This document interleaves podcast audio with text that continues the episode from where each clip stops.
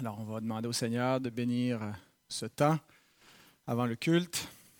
Notre Seigneur, merci pour euh, cette journée, merci pour euh, tes bienfaits envers nous. Merci de ce qu'on peut faire partie de cette, euh, cette Église et qu'on peut prendre aussi le temps d'étudier l'histoire de cette Église à laquelle nous appartenons. Que tu puisses bénir, Seigneur, ce temps de réflexion qu'on peut s'en tirer instruction, que ça nous soit utile pour notre édification, pour nous faire progresser dans tes voies. Que tu puisses bénir tous ceux qui sont réunis, tous ceux qui vont l'écouter euh, ailleurs euh, durant les, jours et les semaines qui vont venir. On te remet, Seigneur, cette journée qui commence et merci parce que tu nous convoques en Église, Seigneur. Il est bon de se réunir en ton nom. Et Père, que tu puisses donner à nos cœurs d'apprécier cette communion euh, avec toi et les uns avec les autres. C'est en Christ que nous te prions, que nous nous confions. Amen. Alors jusqu'à présent, on a vu la réforme surtout du côté du continent. Euh, on a commencé avec Luther en Allemagne. On a ensuite euh, changé de pays avec la Suisse, la Suisse allemande avec Zwingli, Bullinger comme successeur, mais ensuite ensuite la Suisse romande avec Calvin et Farel. Euh, à Genève. Et euh, par la suite, on a vu les anabaptistes. Et aujourd'hui, on va commencer à présenter la quatrième souche du protestantisme, la quatrième et dernière souche. Et de, ces quatre racines-là viennent la plupart des euh, familles, églises protestantes qui existent aujourd'hui. La quatrième, donc, c'est l'Église anglicane et puis la, réforme en Angleterre, mais pas seulement l'Angleterre comme, comme nations, aussi la Grande-Bretagne, incluant euh, l'Écosse, que je vais euh, inclure dans cette, euh, cette section. Alors, il y a deux théories principales pour expliquer la réforme anglaise. Il y a l'école d'un dénommé Eamon Duffy, qui est un historien catholique, qui n'est pas très sympathique, lui, à la réforme protestante anglaise. Euh, et qui la voit euh, comme euh, en fait une, réforme qui est imposée d'en haut par la monarchie sur un peuple soit indifférent, soit récalcitrant même à cette réforme, plus attaché au catholicisme. Et Duffy essaie de démontrer qu'il y avait une ferveur, une piété catholique à certaines époques, que euh, le revirement qui va venir sous euh, Marie Ière, Bloody Mary, qui est plutôt vu, mal vu par les historiens protestants, ben, que ce serait plutôt justement un temps de réveil de, cette perspective. Et Duffy est, est un des faits quand même autorité. il n'y a pas de doute que la, royauté est impliquée. Euh, ce que vous voyez ici, c'est le clan Tudor, là. Henri VII, Henri VIII, Édouard VI, Marie Ière, Élisabeth Ière, qui sont donc euh, les, monarques qui se sont succédés et qui sont responsables de la réforme euh, en Angleterre. Et euh, donc, il n'y a pas de doute là, que la, royauté a, joué un très grand rôle. Mais est-ce que c'était euh, simplement une réforme qui était imposée sur le peuple ou est-ce qu'il y avait euh, une volonté du peuple pour aller vers une, réforme de l'Église, une compréhension protestante du salut et de l'Église? Il y a une autre école de pensée, celle de Arthur Dickens, un autre historien, lui du côté protestant, qui voit la réforme comme un réveil spirituel qui a été semé avant euh, le clan Tudor, qui remonte euh, au 14e siècle. Il faut revenir jusqu'à euh, John Wycliffe et les Lollards pour comprendre l'avènement de la réforme et pourquoi est-ce que ça a été un succès jusqu'à un certain point, là aussi, la réforme, et que ce pays est devenu protestant et non pas, pas resté dans le catholicisme. Alors, on va, euh, en fait, je pense qu'il y, a probablement une combinaison des, deux éléments. Euh, c'est faux de dire que c'est seulement la monarchie. Euh, la monarchie a un énorme rôle dans la réforme anglaise, mais commençons avec le mouvement de John Wycliffe et les, les Lollards. John Wycliffe, c'est un théologien de la scolastique, qui est un théologien d'Oxford une université importante, une des deux, plus importantes universités avec euh, Cambridge, mais Oxford, je pense qu'il y a plus d'ancienneté, était euh, spécialiste de la métaphysique, euh, donc probablement assez ennuyeux à lire, là, les, écrits de Wycliffe, je ne l'ai jamais fait. Mais euh, son nom est connu parce que bon, il est un important précurseur de la réforme. Généralement, quand on présente l'histoire de l'Église, on le met comme un pré-réformateur. Son nom est associé en particulier à la traduction de la Bible. Il y a encore des organismes aujourd'hui qui portent son nom.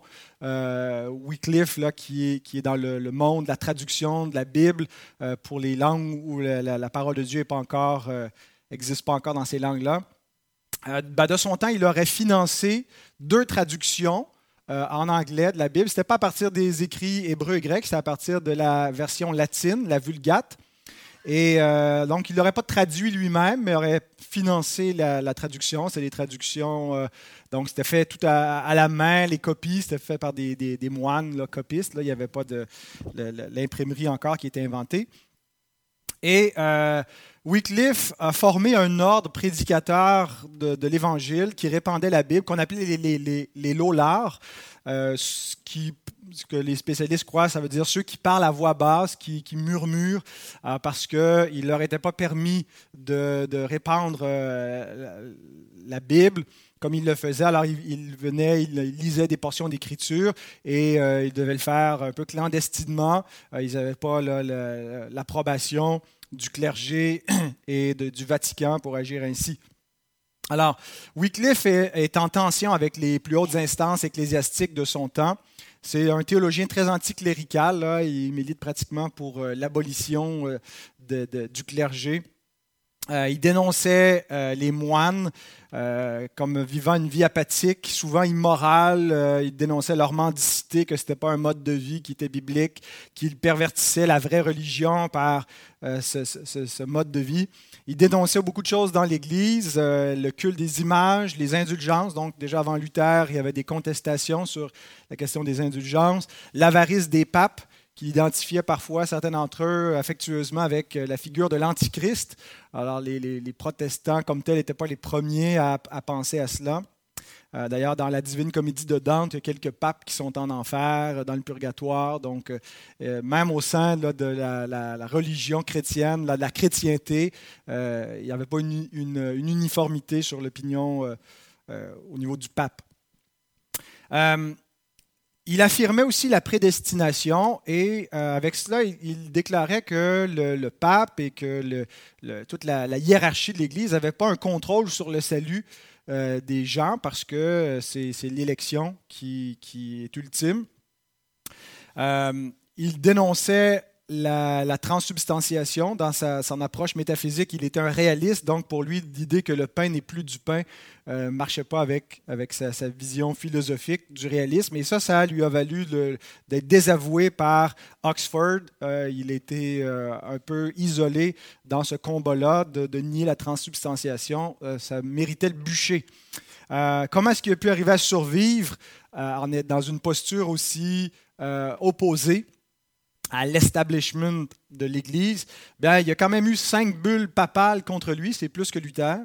Euh, il a été brûlé, mais 31 ans après sa mort. Euh, c'est suite au concile de Constance en 1415, le même concile qui déclare Jean Hus, le, réformateur de Prague, euh, hérétique et qui va le brûler, déclare en même temps John Wycliffe hérétique et euh, le fait euh, finalement euh, déterrer et font brûler ses ossements. mais donc, pendant sa vie, il était populaire auprès du peuple et auprès du roi en particulier. Wycliffe était partisan d'une doctrine qui va être connue plus tard sous le nom d'Érastianisme à cause de, celui qui l'aurait popularisé, mais c'est plus après, après Wycliffe, c'est un dénommé Thomas Erastos. Et l'érastianisme, c'est l'idée que l'État civil a la suprématie sur les affaires ecclésiastiques, que le, pouvoir du roi finalement est au-dessus du pouvoir du pape, que ce n'est pas le, roi qui devrait être couronné par les ecclésiastiques, mais même c'est le contraire, que le, roi et que le pouvoir civil aurait une autorité pour nommer des ecclésiastiques. Et ça, ça va cadrer parfaitement avec le type de réforme qu'on va voir en Angleterre un peu plus d'un siècle après Wycliffe, une réforme qui est certainement euh, érastienne dans, sa forme. C'est le pouvoir civil qui va s'imposer, qui va diriger l'Église.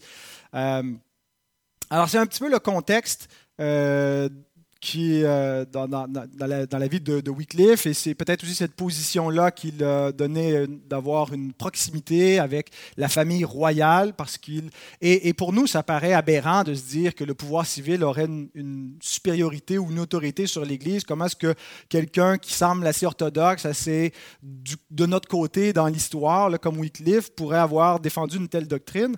Mais si on se place dans son contexte à lui, le clergé corrompu. Alors, euh, la, royauté est un levier euh, qui est vu positivement pour protéger les, défenseurs de la vérité dans l'Église et pour amener une réforme dans l'Église.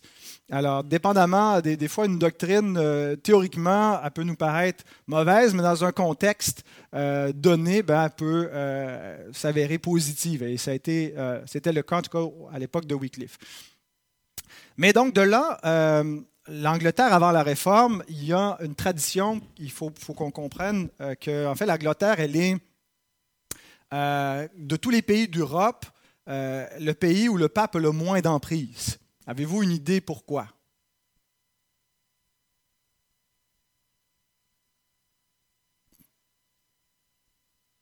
Qu'est-ce qui... Voilà, c'est une île. C'est une île et ça, fait que euh, les troupes épiscopales euh, peuvent difficilement l'envahir. Euh, la, géographie de l'Angleterre lui donne un, un avantage significatif pour avoir une plus grande indépendance par rapport aux autres pays d'Europe. Et d'ailleurs, on voit avec le, le 16e siècle et, la réforme, on voit l'émergence de, nationalisme au pluriel en Europe.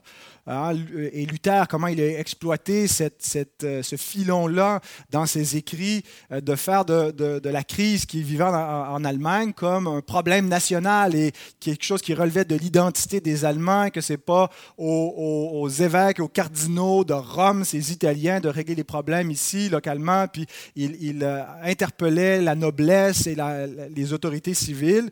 Et, et en fait, ce nationalisme-là, cette idée de s'émanciper d'un pouvoir étranger, de gens qui parlent même pas la même langue que nous et qui veulent nous imposer, nous taxer, euh, ben, la, réforme a, beaucoup pris, a beaucoup carburé euh, avec le nationalisme et, les différents nationalismes les différentes nations, finalement, qui euh, voient dans la réforme la, possibilité de, de, de, se libérer d'un joug étranger. Et donc, l'Angleterre échappe à ça. Il y a un désir d'émancipation, de, de pas seulement être un statut d'un royaume vassal euh, soumis au, grand empire d'Europe, le, Saint-Empire euh, romain germanique.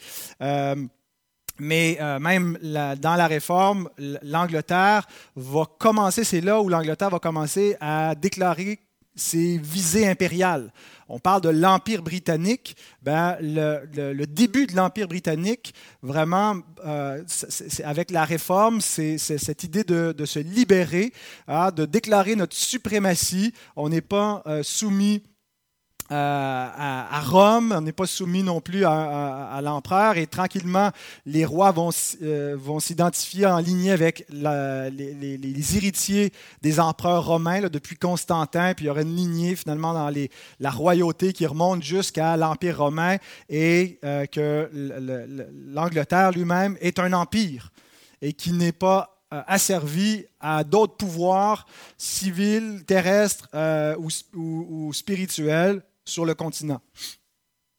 Alors, euh, pendant plus d'un siècle avant la Réforme, le Parlement va adopter plusieurs actes euh, pour tranquillement euh, limiter le pouvoir de l'Église et augmenter le pouvoir de la couronne. On a Clément VII qui est le, pape du temps d'Édouard, pas Édouard, mais Henri VIII. Mais avant, avant l'antagonisme de ces deux, ces deux figures-là, la rivalité entre la tiare du pape et la couronne du roi existe euh, et, va, aller en augmentant euh, pendant plus d'un siècle avant le début de la réforme en Angleterre. Par exemple, euh, le Parlement adopte des, actes, c'est les lois de Primanuré, euh, qui, euh, c'est, une série d'actes qui vont affaiblir le pouvoir de l'Église en interdisant aux tribunaux ecclésiastiques hors de l'Angleterre. Euh, toute affaire doit être conduite à l'intérieur de l'Angleterre. un tribunal ecclésiastique ne peut pas appeler un tribunal d'une instance supérieure en dehors de l'Angleterre. Le trône du roi devient le dernier tribunal auquel on peut faire appel. Euh, par exemple, euh, il y a l'interdiction d'appliquer quelque bulle papale que ce soit sans l'autorisation royale sur la terre d'Angleterre. oui, le pape a encore une autorité sur son Église, euh, mais ça ne se fait pas sans l'autorisation du roi. et de plus en plus, le roi va aussi se mêler de la nomination de l'archevêque de Canterbury, qui est la, fonction ecclésiale la plus élevée en Angleterre. celui qui, est un peu le chef de l'Église en Angleterre, c'était l'archevêque de Canterbury, puis le roi donc s'en mêle de plus en plus. Et aujourd'hui encore, dans la, structure de l'Église anglicane actuelle, c'est le premier ministre, à l'époque le chancelier de l'Angleterre, qui soumet au roi ou à la reine euh, deux noms euh, qui vont, euh, que, le monarque doit choisir pour être le chef de l'Église. Bon, à, l'époque, ça se faisait à l'intérieur de l'Église catholique, mais depuis la séparation euh, et, l'excommunication d'Henri VIII par l'Église euh, catholique, euh, ben, l'Église est devenue indépendante, c'est devenu l'Église d'Angleterre, et puis l'archevêque de Canterbury, ben, c'est un peu le, pape, si on veut, de l'Église anglicane. Alors, de plus en plus, le roi se mêlait de, des affaires religieuses. Et le pape a bien essayé de contrecarrer cela, de euh, menacer, de, déplacer les ecclésiastiques, de les ramener sur le, continent euh, pour, déjouer un peu, mais bon, le, pouvoir été inefficace. Puis le, fait que l'Angleterre était une île ben, limitait beaucoup ce que le pape pouvait faire. Donc quand on arrive en 1534 avec l'acte de suprématie euh, d'Henri VIII, où il se déclare le seul chef suprême de l'Église d'Angleterre, ce n'est pas, pas sorti de nulle part n'est pas quelque chose qui, arrive sans qu'on l'ait vu arriver. Ça fait, c'est dans une trajectoire, dans une continuité d'un pouvoir royal euh, qui s'est de plus en plus imposé en affaiblissant le pouvoir de l'Église, en particulier le pouvoir de, de Rome. Alors voilà un petit peu le contexte politique et religieux qui a préparé la réforme. Euh, et, derrière tout cela, avec ce qui se fait par la, couronne, il y a l'influence des Lollards qui a commencé surtout avec Jean Wycliffe, mais qui euh, s'est perpétué. On ne sait pas combien de temps. C'est difficile parce qu'il ne laissait pas de traces, comme c'était un groupe euh, qui n'avait pas une autorisation officielle d'exister, ben, il devait faire ça clandestinement. Il y a des, évidences qu'il y avait des activités de, de un peu partout, mais à savoir quel impact ils ont eu, c'est difficile de le trancher nettement. Alors, la, réforme en Angleterre, c'est la confluence d'intérêts monarchiques et des intérêts des partisans d'une réforme ecclésiastique.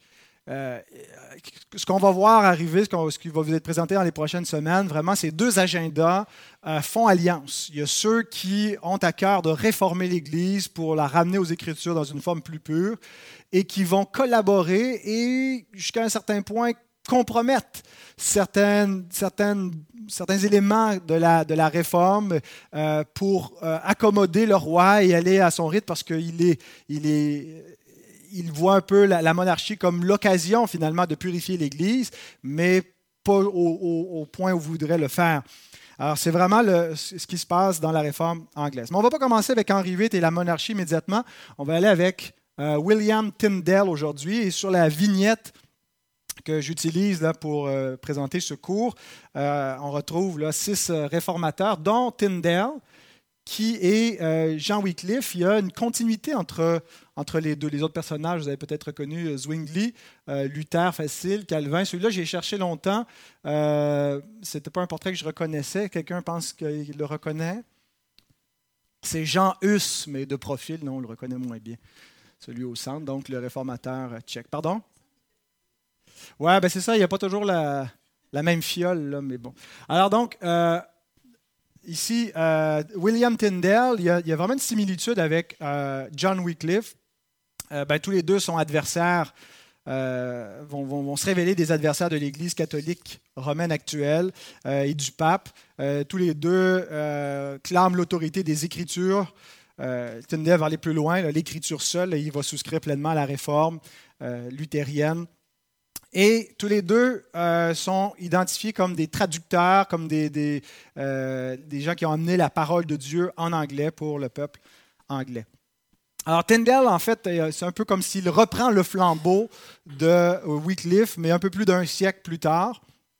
Hein, euh, Wycliffe est mort en 1384, puis Tyndale est né en 1494, donc 110 ans après.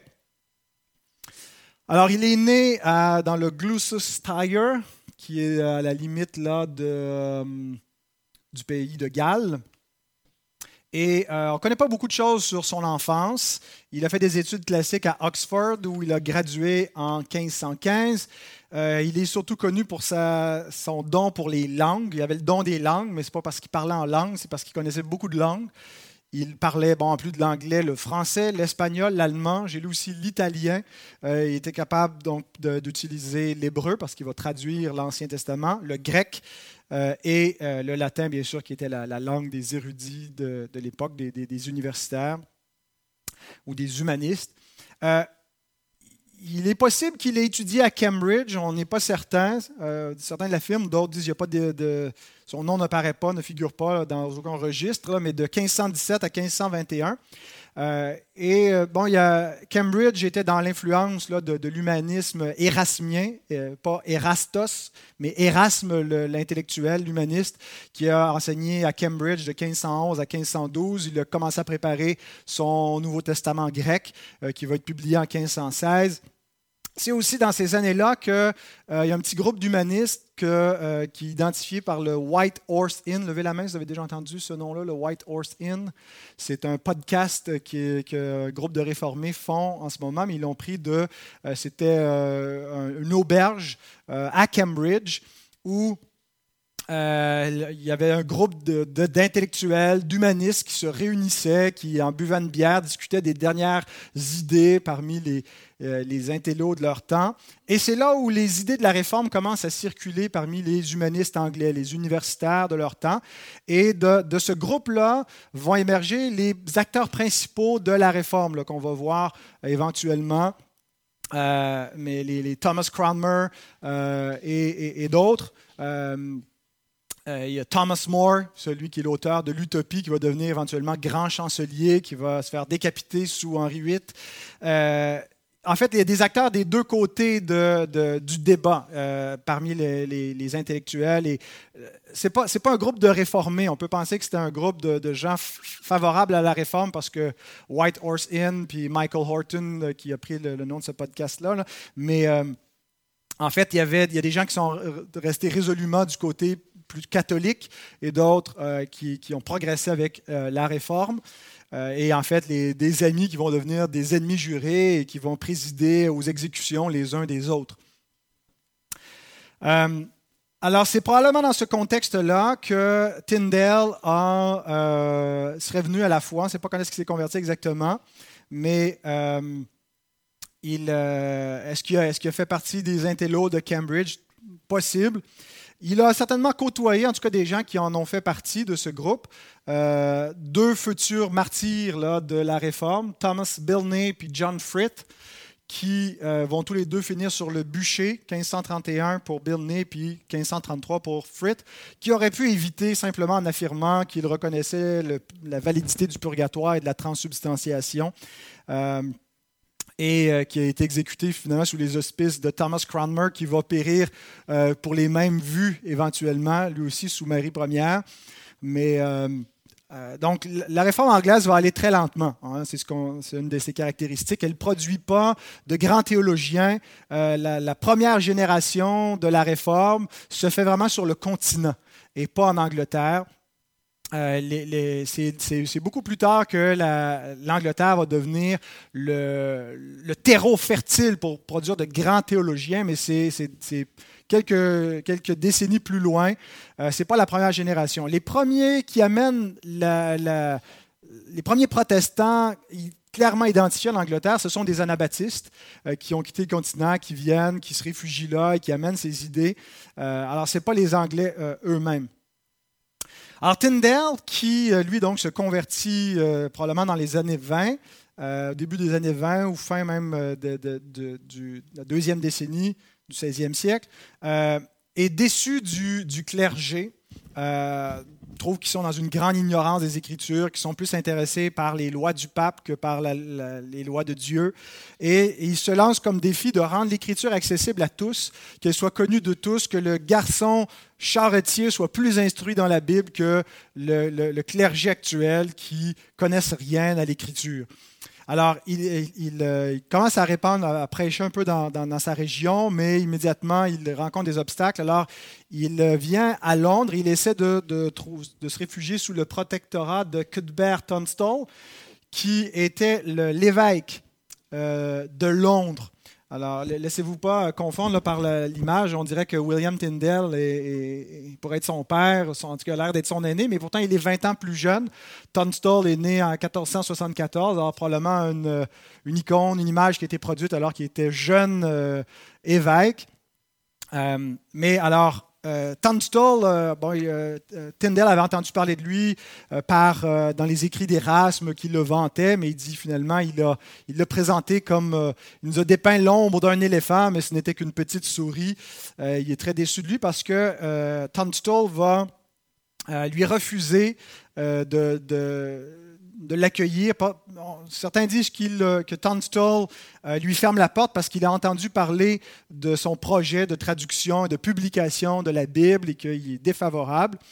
Euh, donc, il arrive à Londres en 1523 et la porte lui est fermée par l'Église officielle, mais il décide quand même de se lancer dans la traduction. Il prêche l'Évangile à Londres et il quitte le continent en 1524, pas le continent, mais Londres, pour aller sur le, continent européen en 1524, reconnaissant que s'il peut publier un Nouveau Testament en anglais, ça ne va pas se faire en Angleterre, mais ça va se faire depuis le continent.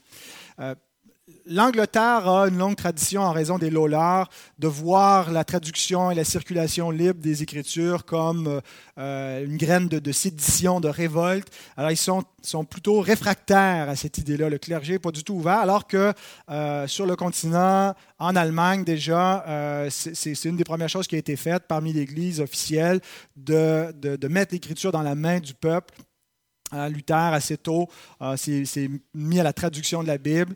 Et, donc, il n'y a pas le même contexte, il n'y a pas la même ouverture en Angleterre, probablement en raison des, des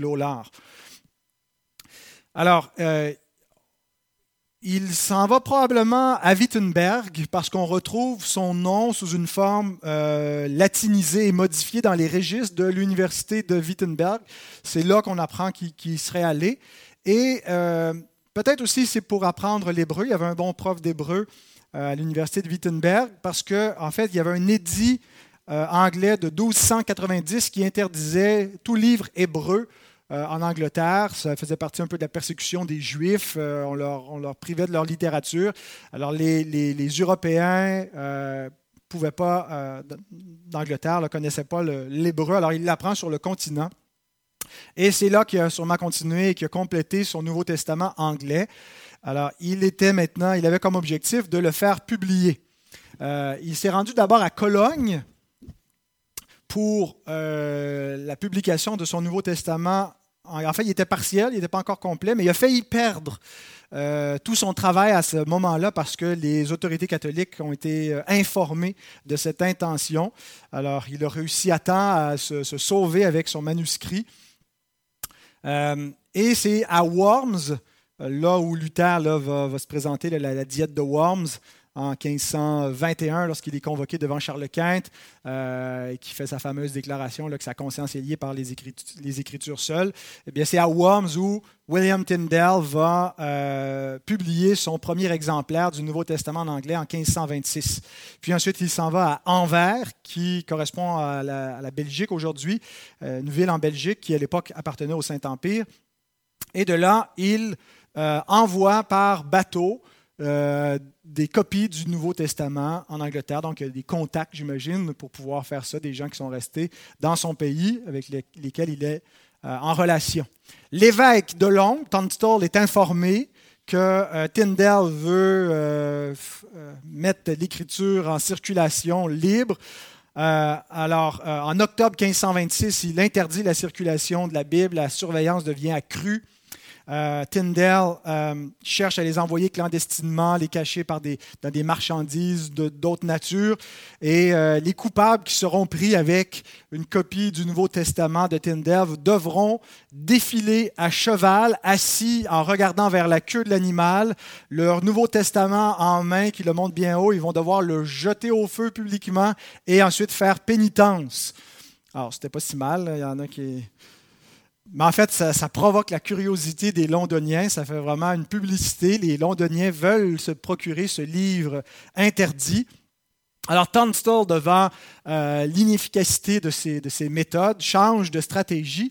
il envoie un négociant, un dénommé Packington, euh, pour acheter toutes les copies qu'il va pouvoir retrouver à Anvers euh, et d'où ils sont envoyés euh, depuis le continent. Alors Packington, qui est secrètement ami avec Tyndale, le retrouve sur le continent et lui dit Monsieur Tyndale, je vous ai trouvé un bon acquéreur pour tous vos livres. Alors Tyndale lui dit Mais qui donc? Il dit, c'est l'évêque de Londres. Mais il dit, mais si l'évêque veut ses livres, c'est parce qu'il va les brûler. Mais il dit, oui, mais de toute façon, il va les brûler d'une manière ou d'une autre. Vaut mieux qu'il vous soit payé et avec l'argent, vous allez pouvoir en imprimer d'autres à leur place. Alors, c'est exactement ce qui est arrivé. Euh, il me manque une, image. Alors, le, Tunstall euh, fait brûler publiquement les Nouveaux Testaments devant la cathédrale Saint-Paul. Euh, et en fait, ça fait un, gros coup de publicité inespéré pour la, deuxième édition du Nouveau Testament de Tyndale, euh, qui décide de publier en plus petit format cette fois, euh, peut-être pas format poche, là, mais plus gros qu'un gros livre, parce que c'était comme une grosse Bible couverture rigide juste pour le Nouveau Testament déjà. Alors, on voit que la censure, c'est rarement une bonne stratégie. C'est la stratégie que l'Église romaine va pratiquer jusqu'à euh, jusqu'à Vatican II, les, catholiques ne pouvaient pas écouter euh, Elvis Presley. Euh, toutes les choses étaient, étaient, bannies. Beaucoup de livres que les protestants avaient écrits étaient à l'index. La Bible était à l'index, était interdite d'être en lecture. Mais c'est rarement une bonne stratégie, en fait, quand tu interdis quelque chose, même pour les parents, interdire formellement des choses à des enfants sans leur donner plus d'explications, sans va susciter leur curiosité. Alors, il faut plutôt, euh, si on, est, opposé à quelque chose, euh, trouver des, raisons d'amener les gens à se censurer eux-mêmes euh, plutôt que de, leur imposer une censure ou aux autres à s'interdire certaines choses. Alors, en 1529, je ne comprends pas pourquoi ça a fait ça, mais en tout cas. en 1529, euh, Tyndale est déclaré hérétique par le cardinal Wolsey. Donc, qui, euh, le cardinal Wolsey, c'est le, deuxième après le roi. Il est cardinal, c'est une fonction ecclésiastique, mais il est aussi le grand chancelier. Alors, il occupe euh, une double fonction, le civile et religieuse. Et c'est lui, en fait, qui va, euh, il va perdre sa place parce qu'il va échouer là, dans l'affaire du divorce du roi pour lui obtenir euh, l'annulation de mariage auprès du, pape Clément.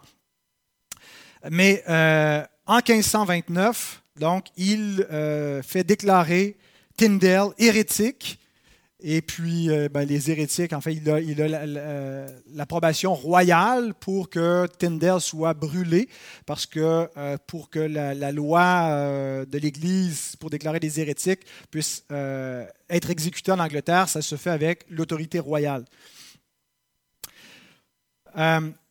Tyndale, en 1529, se réfugie à Hambourg, dans le nord de l'Allemagne. il va travailler de là pour un bout de temps il révise son Nouveau Testament et il débute la traduction de l'Ancien Testament. Et il va publier quelques autres écrits pendant ce temps-là, une exposition de la première épître de Jean, euh, un dialogue avec Thomas More, que j'ai déjà mentionné, l'auteur de l'Utopie, qui va avoir l'occasion d'appliquer euh, sa vision politique, de l'Utopie, parce qu'il va devenir lui-même grand chancelier pour une courte durée, après que, que Wolsey sera enlevé de là. Euh, il traduit un ouvrage d'Erasme, il publie un traité de la Sainte Seine dans lequel il développe un point de vue zwinglien non pas luthérien sur la scène, qui rejette et la transsubstantiation et la consubstantiation.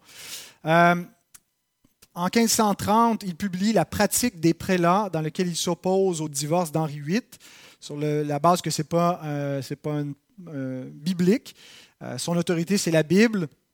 Alors, Henri VIII demande sa tête à Charles Quint. Trouvez-moi cet homme qui est sur votre continent, dans votre empire.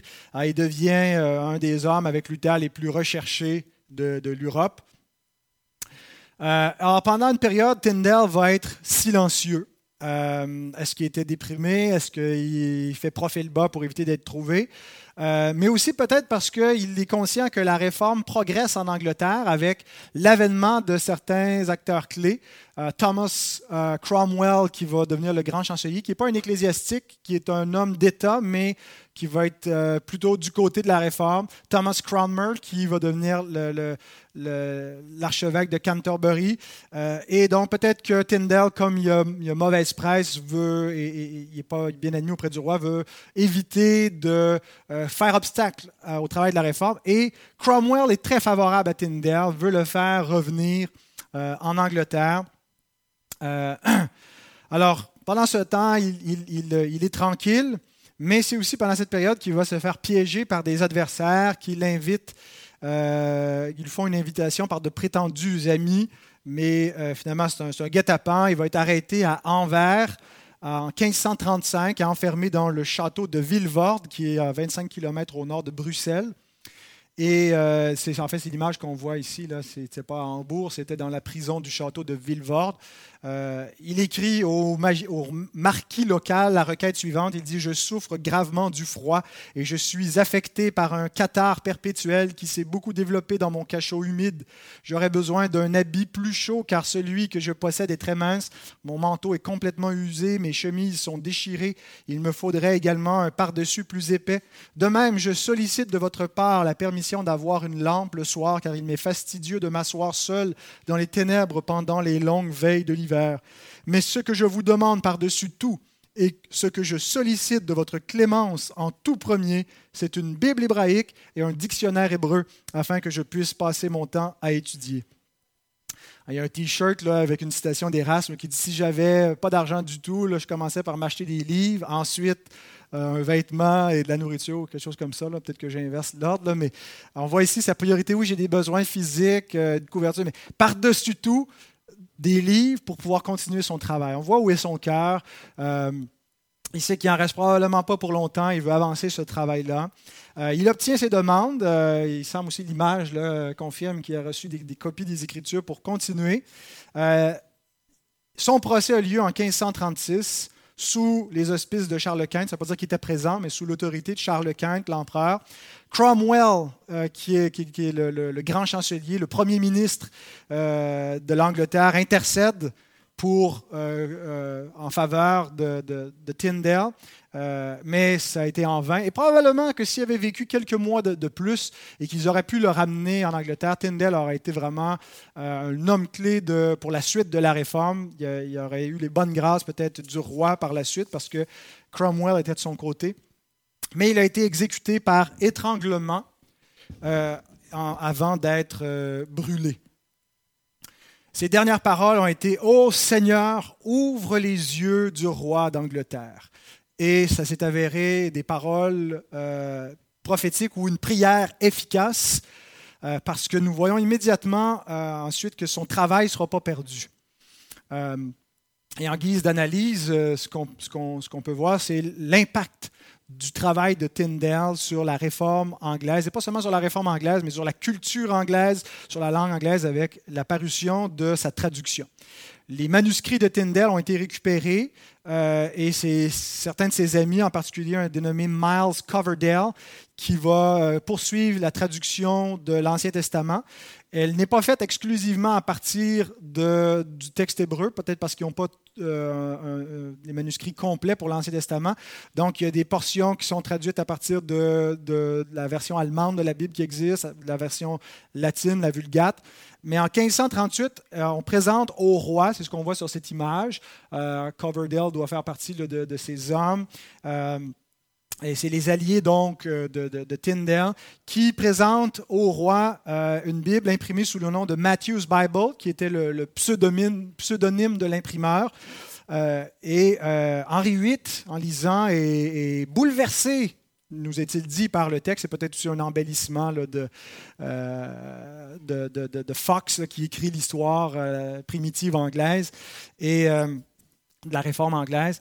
Mais bon, il, dit qu'il est touché par le message et il décrète qu'il doit y avoir une copie de la Bible ouverte dans toutes les églises d'Angleterre pour que qui que ce soit veuille venir la consulter y ait accès. On est avant l'époque où tout le monde a sa copie de la Bible.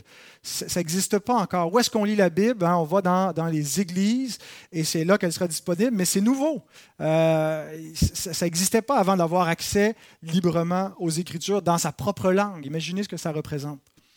Alors, en 1539, et à partir de cette version-là, et, euh, il y a un travail qui, est financé par le roi pour euh, donner une, édition améliorée de cette Bible-là, et paraît euh, la, Great Bible de 1539, qui est accessible au peuple anglais, qui est en anglais courant et non pas en anglo-normand, qui est comme un peu le, dialecte de, la noblesse, mais c'est vraiment la langue du peuple, la même langue que Shakespeare va reprendre.